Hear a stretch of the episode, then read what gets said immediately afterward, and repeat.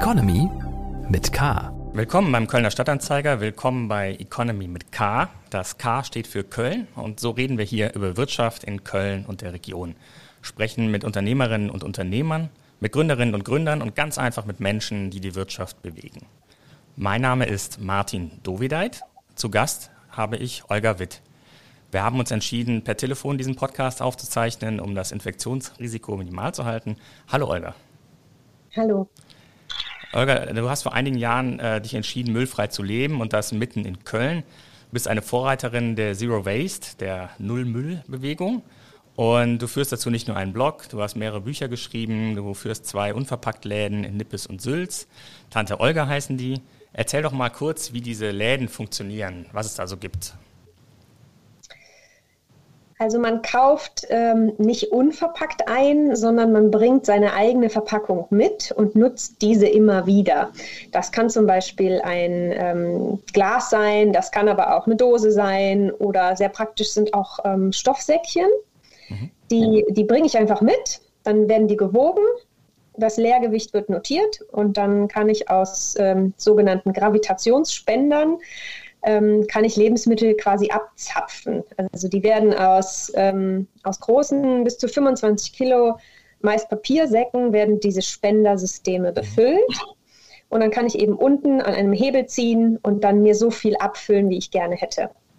Und mit dem gefüllten Gefäß äh, gehe ich dann zur Kasse und das Leergewicht, was ich vorher notiert habe, wird dann abgezogen, sodass ich auch wirklich nur den Inhalt bezahle. Mhm. Du äh, hast dich ja dem Thema Zero Waste verschrieben, ähm, aber als du 2009 zum Studium nach Köln gekommen hast, hattest du die Pläne ja nicht. Wie hat sich das entwickelt? Ja, ich bin einfach, äh, generell habe ich angefangen, mich äh, nachhaltiger und bewusster zu verhalten und einzukaufen. Und mir ist der ganze Müll, den wir so produzieren und hinterlassen, ähm, aufgefallen. Ich habe dann angefangen, Bioprodukte einzukaufen und die waren dann teilweise noch stärker verpackt. Und ich wusste aber keine Lösung, bis ich dann irgendwann durch Zufall auf den Begriff äh, Zero Waste gestoßen bin. Dann habe ich recherchiert, eine Frau in den USA gefunden, Bea Johnson heißt sie, sie macht das schon sehr lange, also lebt nach dem Zero Waste Prinzip. Mhm. Produziert, äh, hinterlässt ähm, fast gar keinen Müll und das hat mich sehr inspiriert. Und ab dem Zeitpunkt habe ich meinen kompletten Haushalt und alles geändert. Und auch deinen und, Beruf aufgegeben als äh, Architektin das kam dann relativ schnell danach, dass ich gemerkt habe, das, was ich beruflich mache, passt nicht mehr zu meinem neuen Leben. Mhm. Ähm, einerseits, weil ich gemerkt habe, dass ich ähm, nicht mehr acht Stunden am Tag vor einem Computer sitzen möchte und nur darauf warten möchte, dass der Tag vorbeigeht. Und andererseits aber auch, weil die Architektur leider ähm, sowas von überhaupt nicht ähm, nachhaltig und schon gar nicht müllvermeidend ist. Äh, dass ich das mit meinem Gewissen auch einfach nicht mehr gut aushalten konnte.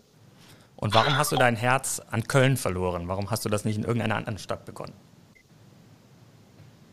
Ähm, ich habe es in einer anderen Stadt begonnen. ich komme ursprünglich aus Mönchengladbach. Dann war ich in Koblenz und ähm, ja, Köln hat schon einen großen Reiz von außen und äh, da bin ich dann erstmal gelandet. Und hier gab es vor allem einen äh, Architekturschwerpunkt nachhaltiges Bauen. Das hat mich sehr interessiert. Und dann bin ich hier hängen geblieben. So wie wenn man einmal hier landet, dann will man nicht mehr weg.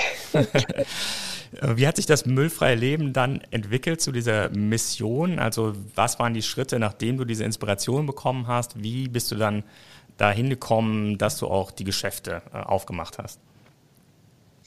Also ich habe erstmal mit so kleinen Dingen angefangen, vor allem im Haushalt und Kosmetik, also Kosmetikprodukte ausgetauscht, zum Beispiel flüssige Produkte durch feste Produkte, zum Beispiel ähm, Haarseife statt Shampoo. Ähm, da kann man dann die ganzen Plastikflaschen einsparen und dann Mehrwegprodukte durch, äh, also die Einwegprodukte durch Mehrwegprodukte ersetzt, wie zum Beispiel ähm, Stofftaschentücher statt Einwegtaschentücher.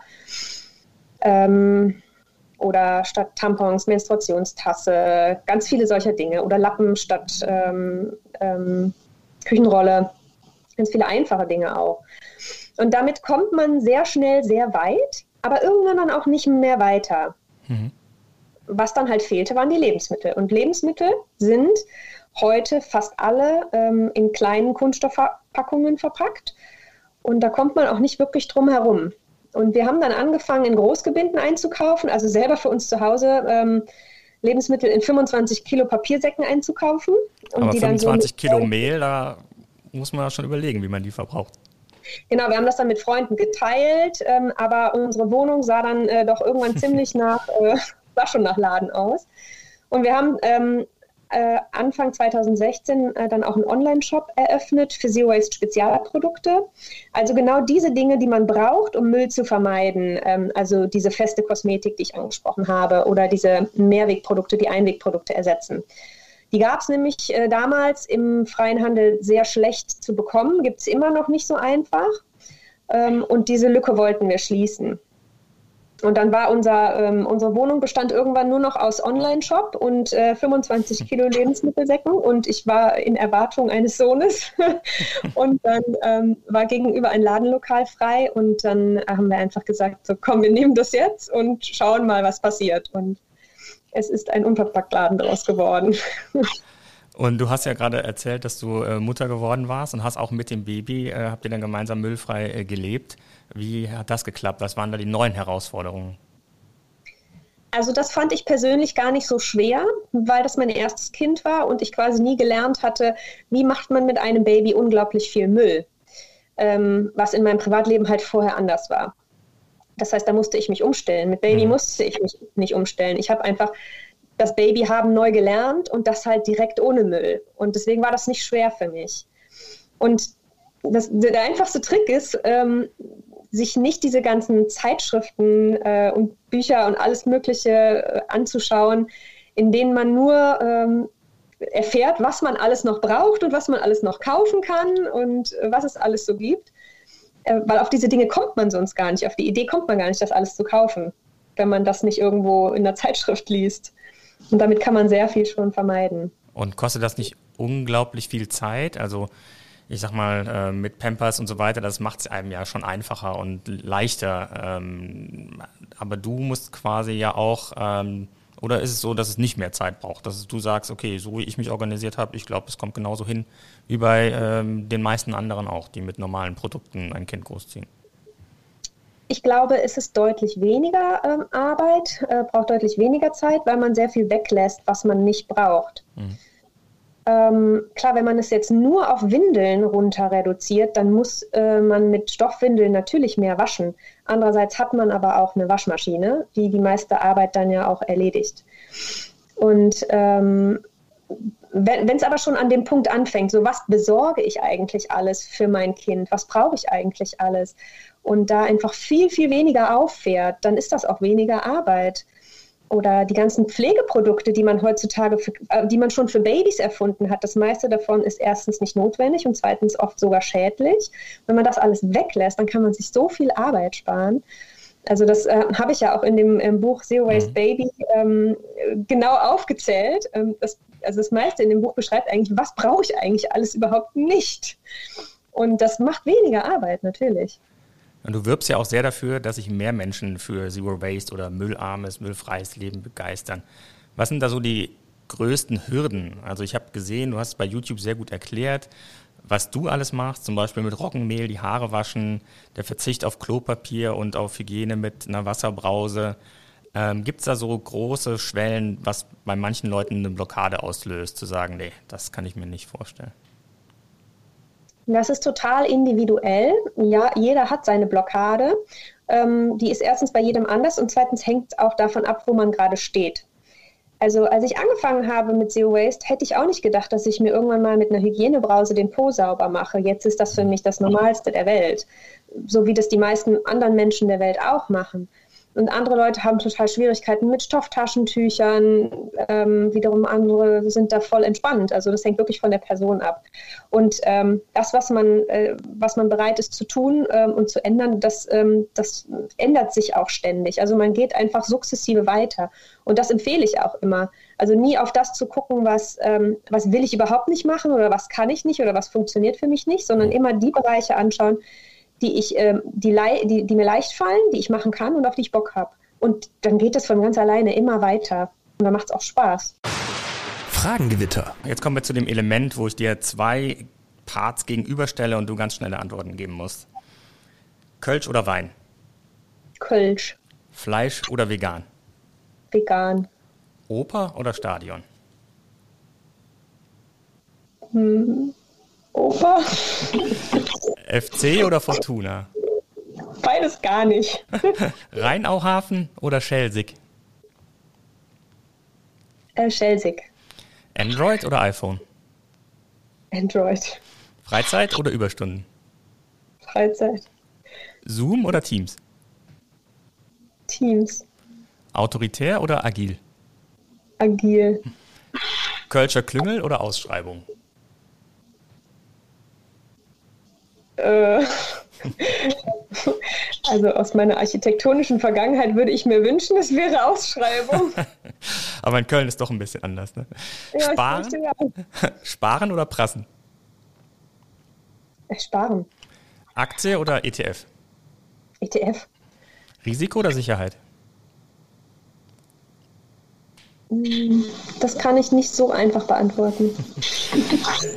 Es ist immer individuell auch. Ähm, Revolution oder Evolution?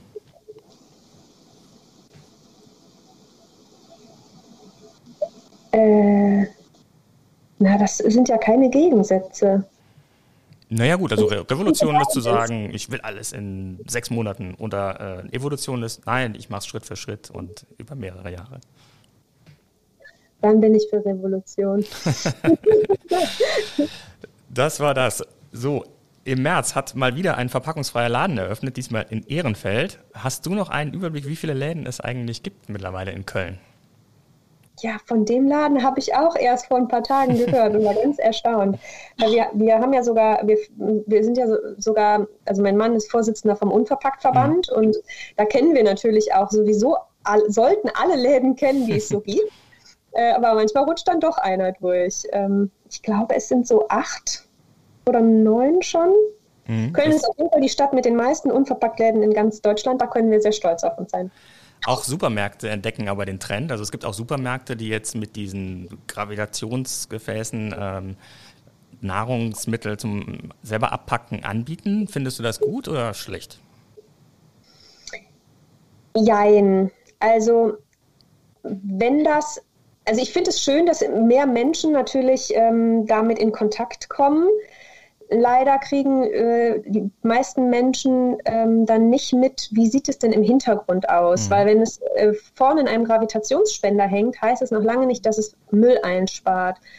Supermarktketten machen das sehr gerne, dass die dann aus ähm, ein, zwei Kilo Packungen die Spender befüllen und das ist dann, ähm, sieht dann toll aus, ähm, bringt aber überhaupt gar nichts. Genauso wie der Trend, dass man jetzt trockene Lebensmittel in Mehrweggläser in Mehrweggläsern füllt, auch mhm. das, das ist eigentlich, eine, ist eigentlich eine ökologische Katastrophe, weil man hat mehr Gewicht und Mehrweg ist auch nur das Glas und nicht der Deckel. Insofern ähm, ist das mit Vorsicht zu genießen. Ähm, also ich habe auch immer so ein bisschen das Gefühl, gerade in den Supermärkten, dass das im Lager aufgerissen wird, dann kommt es in diesen Spender und wird zum doppelten Preis angeboten. Äh, du scheinst dem auch ein bisschen was äh, abzugewinnen. Wie macht ihr das denn anders? Also bei uns geht es tatsächlich um Müllvermeidung. Das ist unser Kerngeschäft. Sonst könnten wir uns diese ganze Arbeit sparen, ähm, weil das ist jetzt kein Beruf, in dem man irgendwie reich wird oder so. Also es ist wirklich so eine idealistische Sache. Also wir bekommen die Lebensmittel in Großgebinden bis zu 25 Kilo ähm, oder auch in Mehrweggebinden, die hin und her gehen. Und da spart man dann im Verhältnis ähm, von Verpackung zu Inhalt spart man ein.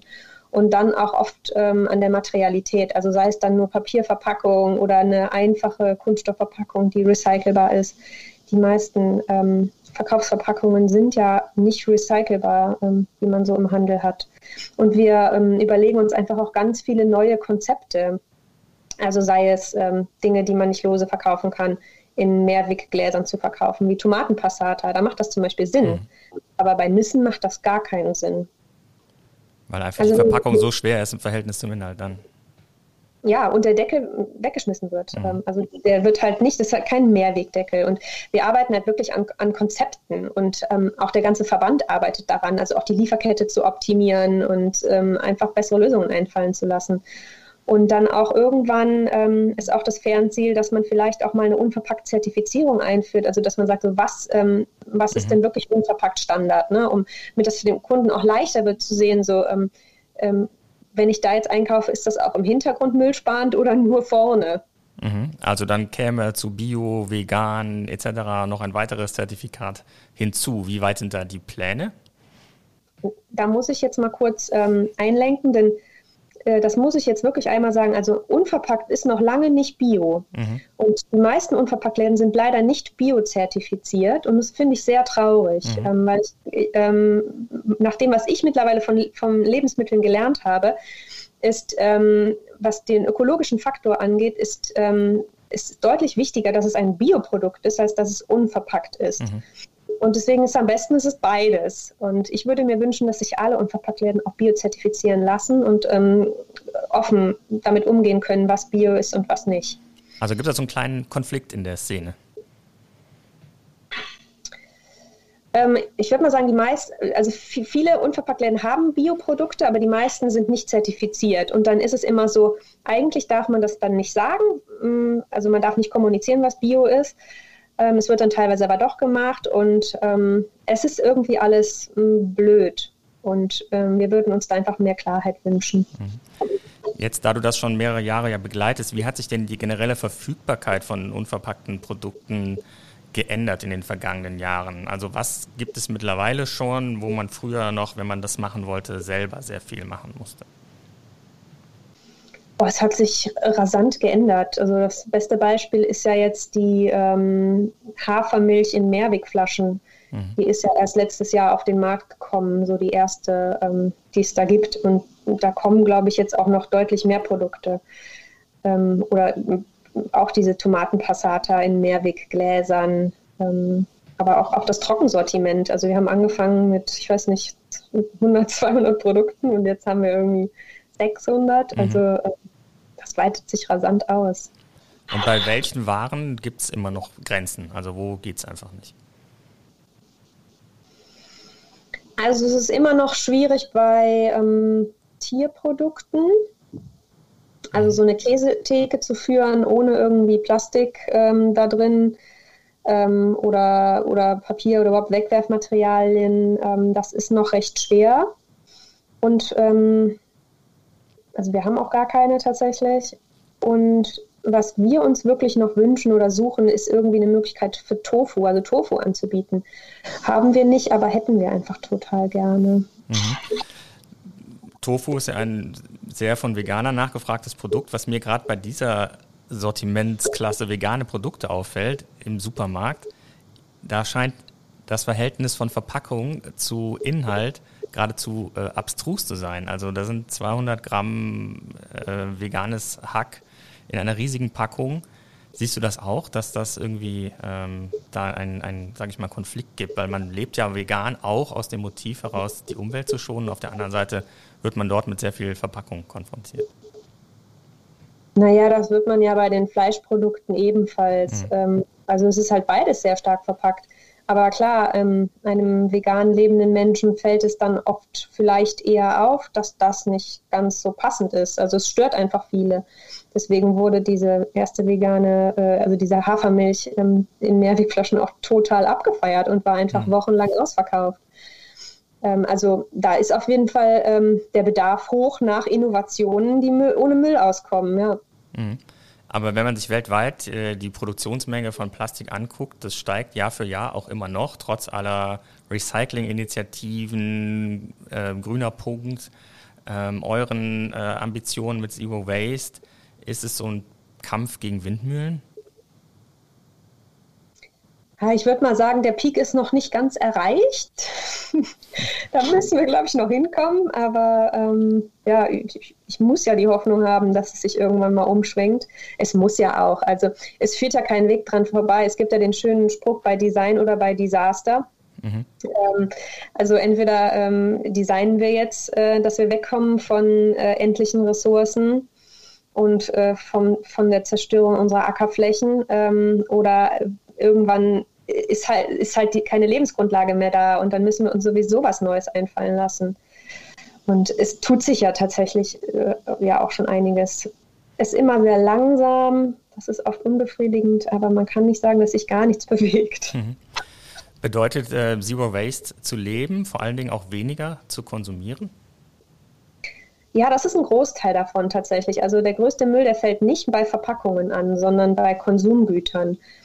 Ähm, deswegen ist es auch niemals ähm, teuer, ökologisch vorteilhaft oder Zero Waste zu leben, äh, weil man so viel einsparen kann, wenn man einfach weniger konsumiert oder ähm, halt die Dinge, die man haben möchte oder braucht, dass man die gebraucht, Secondhand oder Vintage einkauft. Mhm.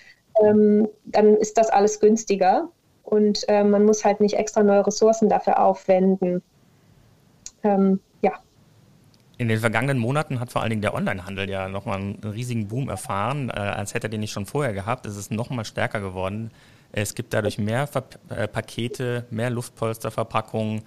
Ähm, wie beobachtest du das? Äh, ist das so zum Haare raufen für dich? Jein. Also wir haben ja selber einen Onlinehandel und ähm, ich sehe das mittlerweile doch ein bisschen differenzierter. Also mhm. Onlinehandel ist nicht unbedingt gleich mehr Müll, weil die Produkte, die ins Geschäft kommen, die kommen da ja auch verpackt hin und werden da dann teilweise auch ausgepackt. Und dann braucht man noch diese ganzen Sachen, die da liegen. Und dann braucht man noch diese ganzen Geschäfte, ähm, diese ganzen Lagerflächen. Also das ist nicht immer unbedingt schlechter. Mhm. Ähm, aber so wie es, so wie es läuft, ist es natürlich schwierig. Ähm, deswegen packen wir zum Beispiel unsere ähm, Pakete nur in gebrauchtes Verpackungsmaterial, sodass wir kein neues Material ähm, erzeugen. Das finde ich äh, eine sehr gute Lösung, gerade für so mittelgroße Online-Shops.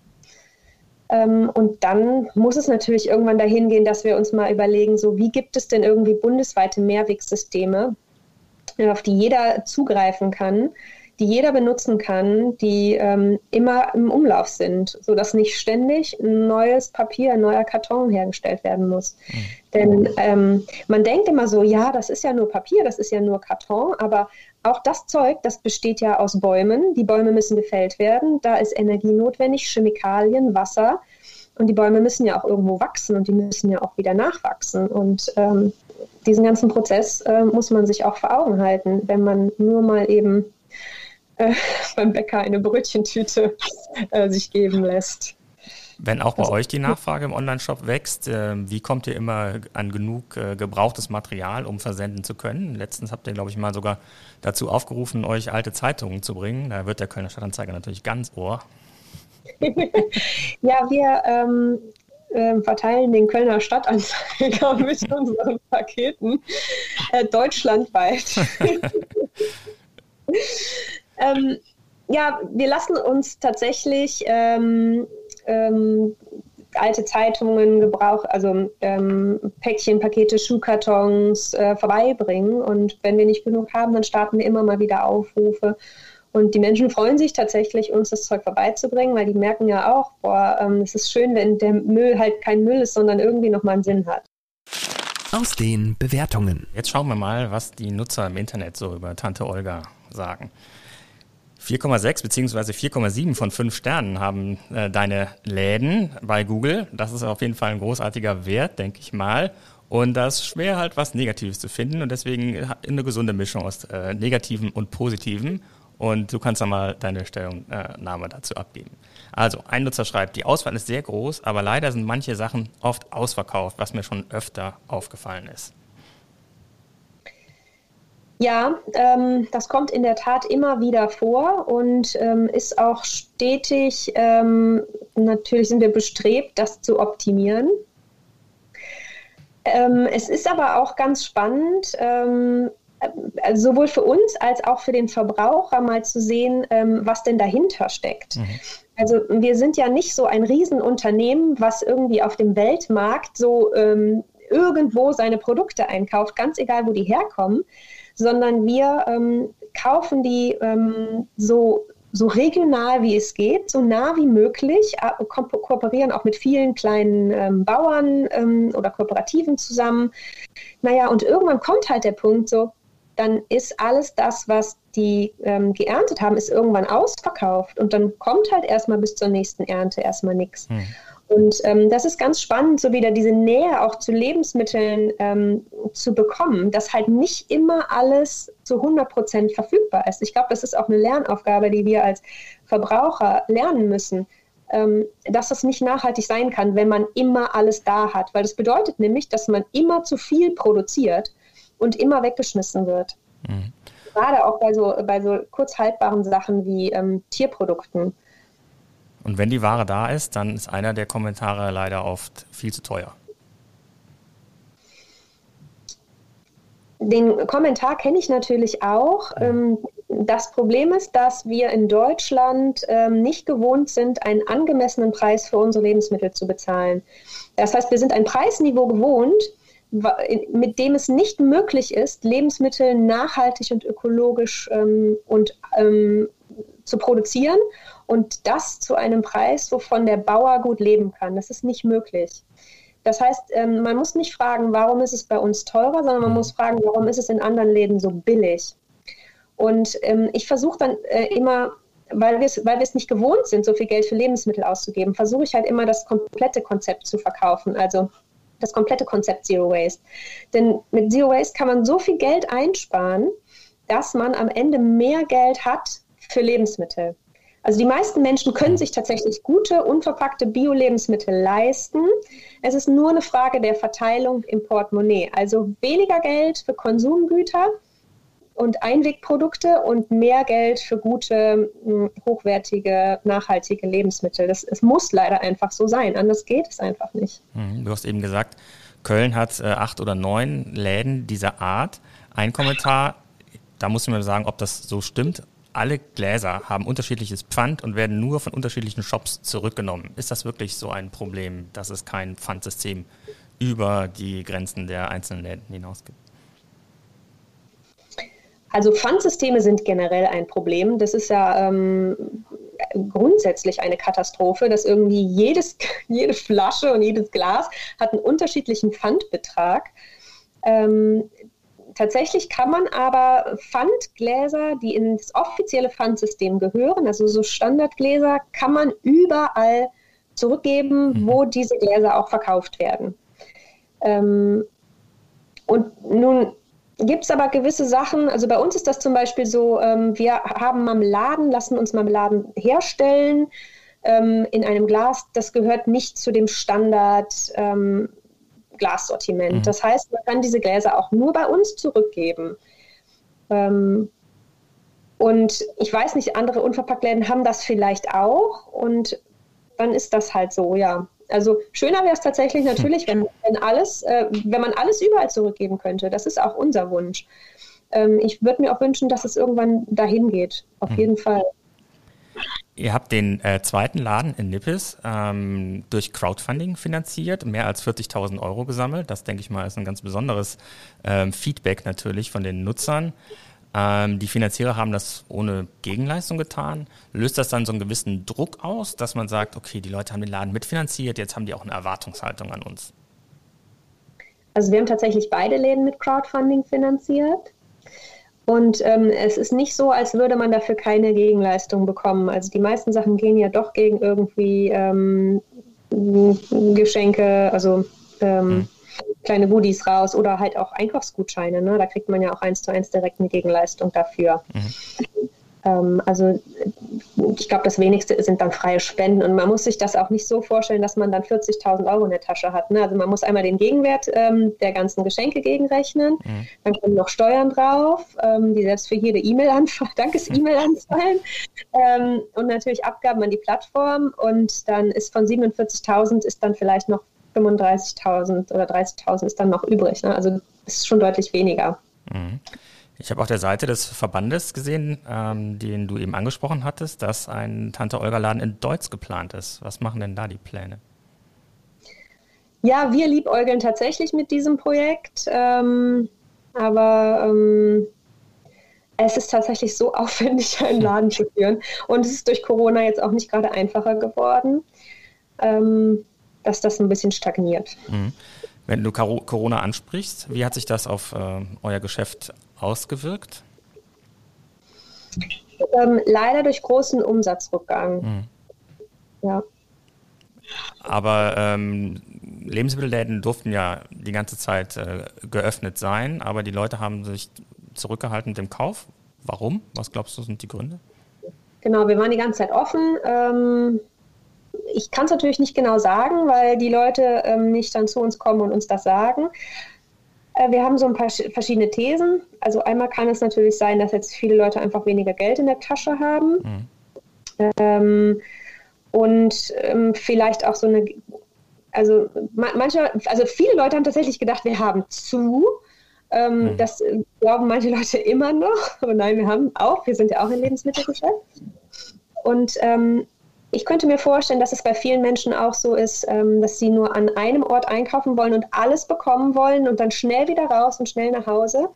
Und das in möglichst kurzer Zeit. Und in einem Laden wie unserem dauert es einfach schon mal auch ein bisschen länger. Oder man mhm. muss dann vielleicht noch zu einem anderen Laden, weil man nicht alles bekommt. Ähm, das könnte ich mir vorstellen. Ist das denn so, dass es euch jetzt so, so trifft, ähm, dass ihr da auch äh, wirklich arge finanzielle Probleme habt oder könnt ihr mit Optimismus nach vorne gucken? Also bei uns geht es jetzt noch. Ähm, wir haben natürlich äh, auch verschiedene Standbeine, wie zum Beispiel dann den Online-Shop noch und so in der Mischung geht das. Ähm, andere Unverpacktläden hat es echt übel getroffen. Also ein, ein paar ähm, haben auch schon zugemacht. Jetzt in, nicht in Köln, aber ähm, halt deutschlandweit. Mhm. Kann natürlich auch sein, dass ähm, quasi die Basis nicht ausreicht in einer Stadt. Also in Köln allerdings, die Grünen haben 28,5 Prozent bekommen. Äh, bei der Kommunalwahl Volt 5 Prozent, die Klimafreunde 2 Prozent. Also es gibt da eine große, glaube ich, Klientel in Köln, die für sowas in Frage kommt. Aber ist die Sehnsucht der Großstädter wirklich was dadurch, für die Umwelt tun zu können, realistisch? Oder ist das so ein bisschen romantisiert? Man wählt in der, äh, in der Großstadt grün und äh, äh, hat so ein gutes Gewissen dann. Hm. Ich glaube, die Frage habe ich nicht ganz verstanden. Ähm, ich meine, ähm, versuchen, versuchen Menschen in Köln durch eine Stimme für die Grünen sich sozusagen ihr Gewissen frei zu machen, zu sagen, ich habe ja Grün gewählt, dann sollen die Grünen jetzt mal für mich die Arbeit machen und ich selbst muss mich vielleicht nicht in meinem ähm, Lebensumfeld, äh, meinem Alltag umstellen, um was für die Umwelt zu tun. Mm, ist jetzt kein Gedankengang, der mir bekannt vorkommt. Mhm. Ähm, also ich, ich kenne diese, diese äh, Reden- und Handlungsdiskrepanz, dass man sagt so, äh, oder dass man grün wählt, aber dann irgendwie bei Aldi einkauft, ähm, mhm. oder dass man sagt, nee, Biofleisch ist mir wichtig und dann kauft man aber doch konventionelles Massentierhaltungsfleisch. Also das kenne ich, aber dass man jetzt so ganz bewusst sagt, so ich habe mir mein Gewissen jetzt freigekauft, ähm, ist mir nicht bekannt, also ich weiß es nicht. ähm, okay, ähm, eine andere Entwicklung, die wir jetzt gesehen haben durch äh, Corona auch, ist ja der, der Rückkehr der Einwegverpackungen. Also die ganzen Restaurants verkaufen ja in Einwegverpackungen äh, oder sehr viele von ihnen in Einwegverpackungen ähm, ihr, ihr Essen. Und ähm, die Stadt ist voll Müll, gerade an den Wochenenden. In den Parks sieht man es, am Rhein. Ähm, was, was löst das in dir aus? Also ich habe dafür tatsächlich wenig Verständnis, weil es mittlerweile so gute Lösungen gibt. Ähm, es gibt ein System, das heißt Recap. Da kann man sich für ein Euro am Tag, kriegt man äh, Mehrwegbecher ähm, an die Theke gestellt und kann darin ähm, seinen Kaffee verkaufen gegen ein Euro Pfand. Und kann man diese Becher kann man dann überall dort zurückgeben, wo äh, es diese Kaffeebecher gibt. Also es gibt keinen Grund, das nicht zu machen. Ähm, und das Gleiche gibt es tatsächlich auch für Lebensmittel. Ähm, ich finde das sehr traurig, dass das so wenig gemacht wird. Ich finde das auch sehr traurig, dass das so wenig gefördert wird von der Stadt. Ähm, dass es da in der Hinsicht nichts gemacht wird. Mhm. Ähm, ihr habt ja auch versucht, die Stadt äh, anzutreiben, sich als Zero-Waste-Stadt äh, zu klassifizieren. Kannst du zu der Initiative was sagen? Ja, ähm, genau, den Verein Waste Köln habe ich mitgegründet und äh, ein großes Ziel des Vereins ist es, dass Köln Zero Waste Stadt wird. Ähm, die erste Zero Waste Stadt von Deutschland ähm, ist schon geplant, das wird Kiel werden und wir möchten, dass Köln äh, die zweite wird. Ähm, wir haben unsere Finger schon äh, in ähm, allen möglichen, ähm, an allen möglichen Stellen drin, ähm, um, um da in die Richtung zu gehen und ähm, auch bei der Stadt. Und das wird gerade angegangen. Was muss denn eine Stadt erfüllen, um Zero Waste Stadt zu sein? Also es gibt nicht so ähm, Kriterien, also so ein, so ein Kriterienkatalog, den man ähm, abhaken muss und dann ist man Zero Waste Stadt. Das ist mehr so, also die ähm, Stadt arbeitet selber ein Zero Waste Konzept aus ähm, und beschreibt, an der Stelle möchte ich so und so und so möchte ich Müll einsparen und ich stelle mir vor, dass das so und so viel Müll einspart.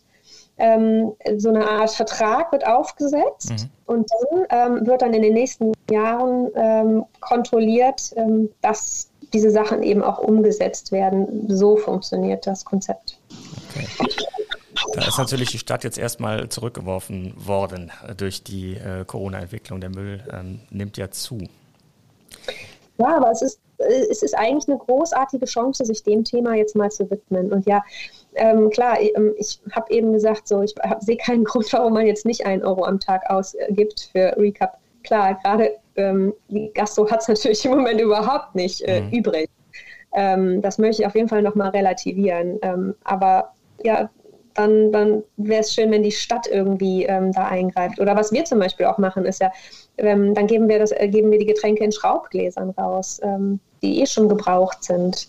Also es gibt einfach viele Möglichkeiten. Oder dass man wenigstens die, die Becher oder die Gefäße von Kunden annimmt, die, die, die schon welche haben und damit kommen. Ähm, auch das kann man Corona-gerecht lösen. Also man muss jetzt nicht alles in noch mehr Müll einpacken. Also da gibt es auf jeden Fall Lösungen, wenn man will. Okay, wir sind gespannt, was die Stadt sich einfallen lässt. Kommen wir zum Schluss. Vielleicht ein Tipp noch von dir. Welche Verhaltensveränderung hilft am schnellsten, möglichst viel Müll zu vermeiden? Weniger einkaufen. also Konsumgüter. okay, Olga, ganz herzlichen Dank, dass du dir äh, Zeit für dieses Gespräch genommen hast. Das war Olga Witt, Vorreiterin der Zero Waste Bewegung. Sie betreibt zwei Unverpacktläden in Köln und schreibt Bücher mit Tipps dazu, wie man müllfrei leben kann. Ich möchte auch noch den zweiten wöchentlichen Podcast des Kölner Stadtanzeiger äh, ans Herz legen, Talk mit K. Dort spricht die stellvertretende Chefredakteurin des Kölner Stadtanzeiger, Sarah Brasak, regelmäßig mit Kölner Persönlichkeiten über alles, was die Stadt bewegt. Gerne reinhören.